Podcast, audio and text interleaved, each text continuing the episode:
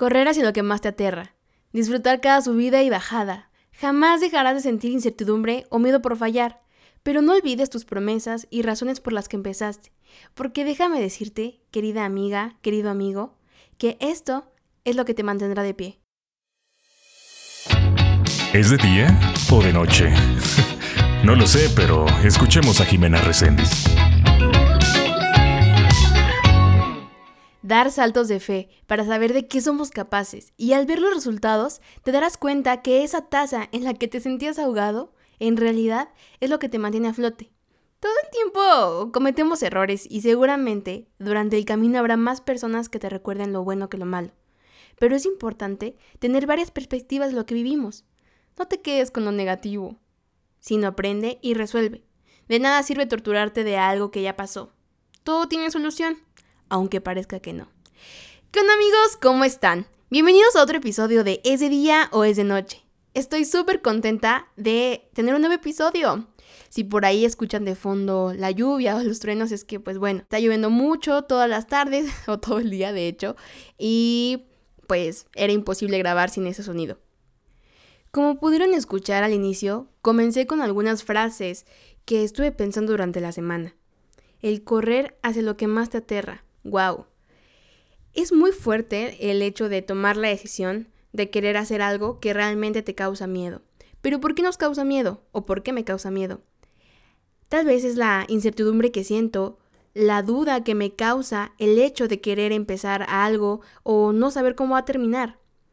El resultado siempre en mi caso ha sido muy satisfactorio. He tenido diferentes pruebas en las que el hecho de tener miedo o dudar si yo puedo hacerlo, ha sido el motor más grande que he podido decidir o que he querido tomar. ¿Cómo pasa esto? Cuando decidí estudiar ingeniería, en realidad no tenía claro qué era lo que quería hacer. Antes de tomar esa decisión, pensé en muchísimas carreras, psicología, derecho, comunicaciones, arquitectura, y la última fue que quería ser estilista o diseñadora de imagen. La verdad, a mí eso me llamaba mucho la atención, porque en realidad creía que era buena para eso y que eso era para lo que había nacido. ¿Cómo fue que de ser, de querer ser estilista pasé a querer estudiar una ingeniería? Vaya que es una historia muy larga. Que tal vez en otro momento se las contaré. El punto está en que no me había animado a estudiar una ingeniería porque creía que eso no era para mí. Como que en mi mente lo había tachado de necesito experiencia o necesito conocer algo, necesito saber más o estar en, el, en la industria. Y en mi familia nadie forma parte de eso. Me refiero a mis papás, mis hermanos o algún tío muy cercano. Pues en ese momento como que no tenía a quién consultar. Entonces en mi cabeza no había pasado. ¿Cómo fue que yo quise estudiar ingeniería? Pues vaya, cuando terminé la preparatoria, el último año más bien de la preparatoria, estuve en el área de físico matemático, que yo me metí ahí porque según yo iba a estudiar arquitectura. Tuve dibujo técnico y dije, bye, no. Después fue cuando cambié a, a querer ser estilista porque era algo que me llamaba la atención. Y sobre todo mi propósito era querer ayudar a las demás personas a sentirse seguras consigo misma. Entonces, fue cuando me quedé con esa línea hasta que descubrí que a mí me encantaba el cálculo. ¿Cómo? No tengo la menor idea, pero me encantaba.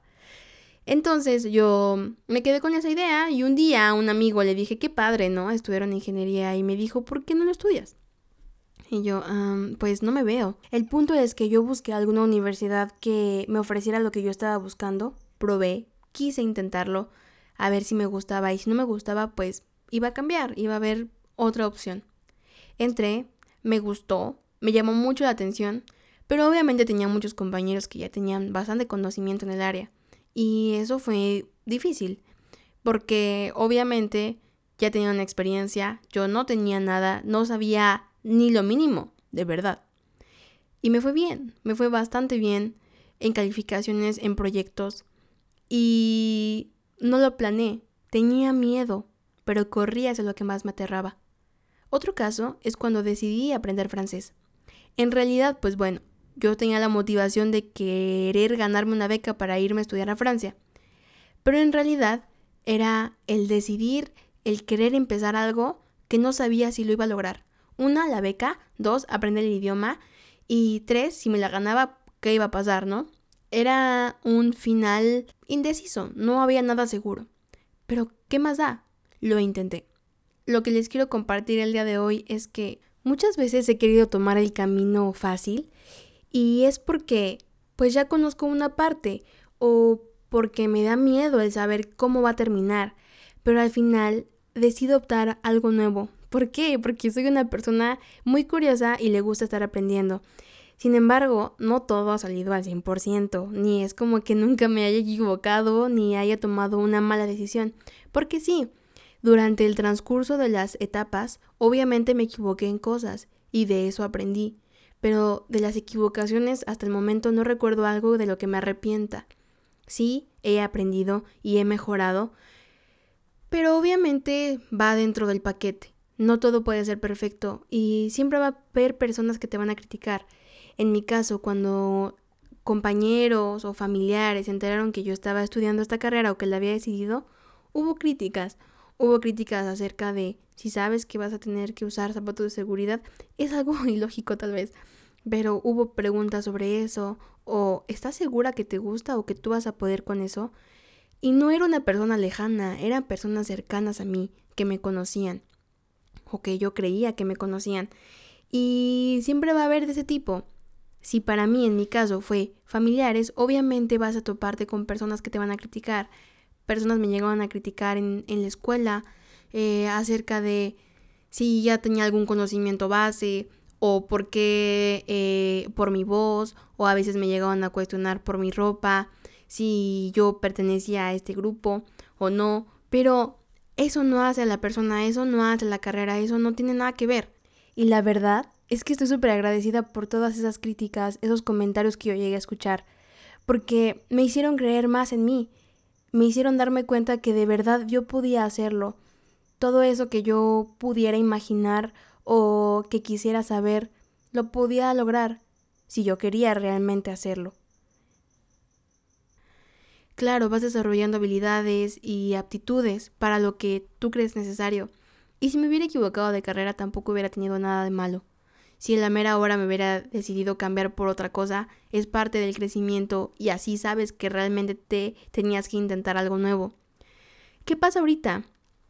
Yo estudio una, estudié una ingeniería y me dedico y trabajo eh, la mitad del día en otra cosa.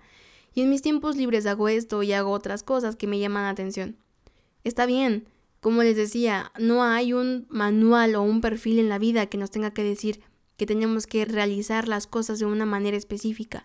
A lo que a mí me gusta y es una frase que realmente eh, me llama mucho la atención y yo la traigo mucho en la mente es nunca dejes de moverte. ¿Por qué? Si te quedas como en stand-by, ¿sabes? Es como si ya no quisieras seguir aprendiendo.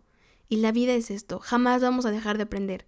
Siempre vamos a estar en un continuo aprendizaje, en lecciones que nos enseñan a ser mejor. Y no hablo de la de la parte profesional, en ese lado hablo de la parte personal. Todos los días aprendemos algo nuevo y me gusta tener como esa intención de querer saber qué es lo que aprendí en ese día, porque vas creciendo con eso. A mí algo que me encanta es pegar post-its en diferentes lugares de mi cuarto, porque visualizo lo que yo quiero, o pongo objetivos, metas, o simplemente una frase que me haga reflexionar lo que yo quiero. Por ejemplo, aquí en mi espejo, que lo estoy viendo justo ahorita, tengo una frase que dice, eres la historia que te cuentas todos los días. Y sí, si tú te la crees, los demás la van a creer. Siéntete bueno, siéntete que sabes. Y cuando te equivocas, acéptalo. Es lo más fácil. Obvio, a mí no me gusta equivocarme ni aceptarlo, pero somos seres humanos. No somos perfectos. Siempre va a haber errores. Y qué mejor que tú mismo aceptes cuando te equivocas.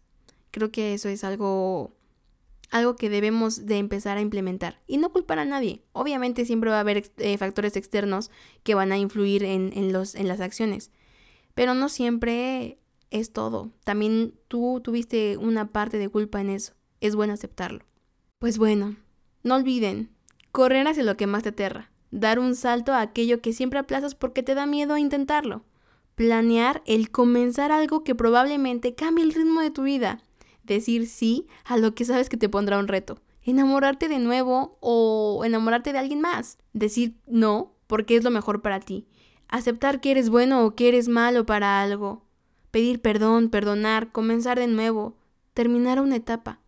Usar ropa que te gusta, decir hola o adiós. Defender tu posición o aceptar que te equivocaste. Siempre hay dos lados de la moneda. Una vez estamos arriba y una vez estamos abajo. Lo importante es que te sientas cómodo en los dos lados y si no, encuentra la solución. Porque nunca sabemos de qué lado vamos a estar. Y a mí me gusta ser muy empática, porque muchas veces puedo estar bien y otras veces puedo estar mal. Y cuando estoy bien, entiendo al que está mal, y cuando estoy mal, entiendo al que está bien. Así es la vida. Todos tenemos buenos momentos y momentos malos. Pues bueno amigos, espero que les haya gustado mucho este capítulo. Creo que me quedé mucho con el mood de la, de la lluvia y me gustó, me gustó. Gracias por estar conmigo. Ya sabes que me encuentras en Instagram como Jimena Resendiz L, Jimena con X. Espero que te haya gustado este episodio. Si te recuerda a alguien o lo quieres compartir, ya sabes que yo encantada, me encanta ver sus historias. Muchísimas gracias por todo el apoyo y por escribirme a las personas que me escriben, wow, y contarme parte de su historia. Lo aprecio demasiado porque nos damos cuenta que la otra persona también ha vivido lo mismo que tú, solo que a lo mejor lo vemos de manera diferente. Te mando un beso y muchísimas gracias por estar aquí. Bye.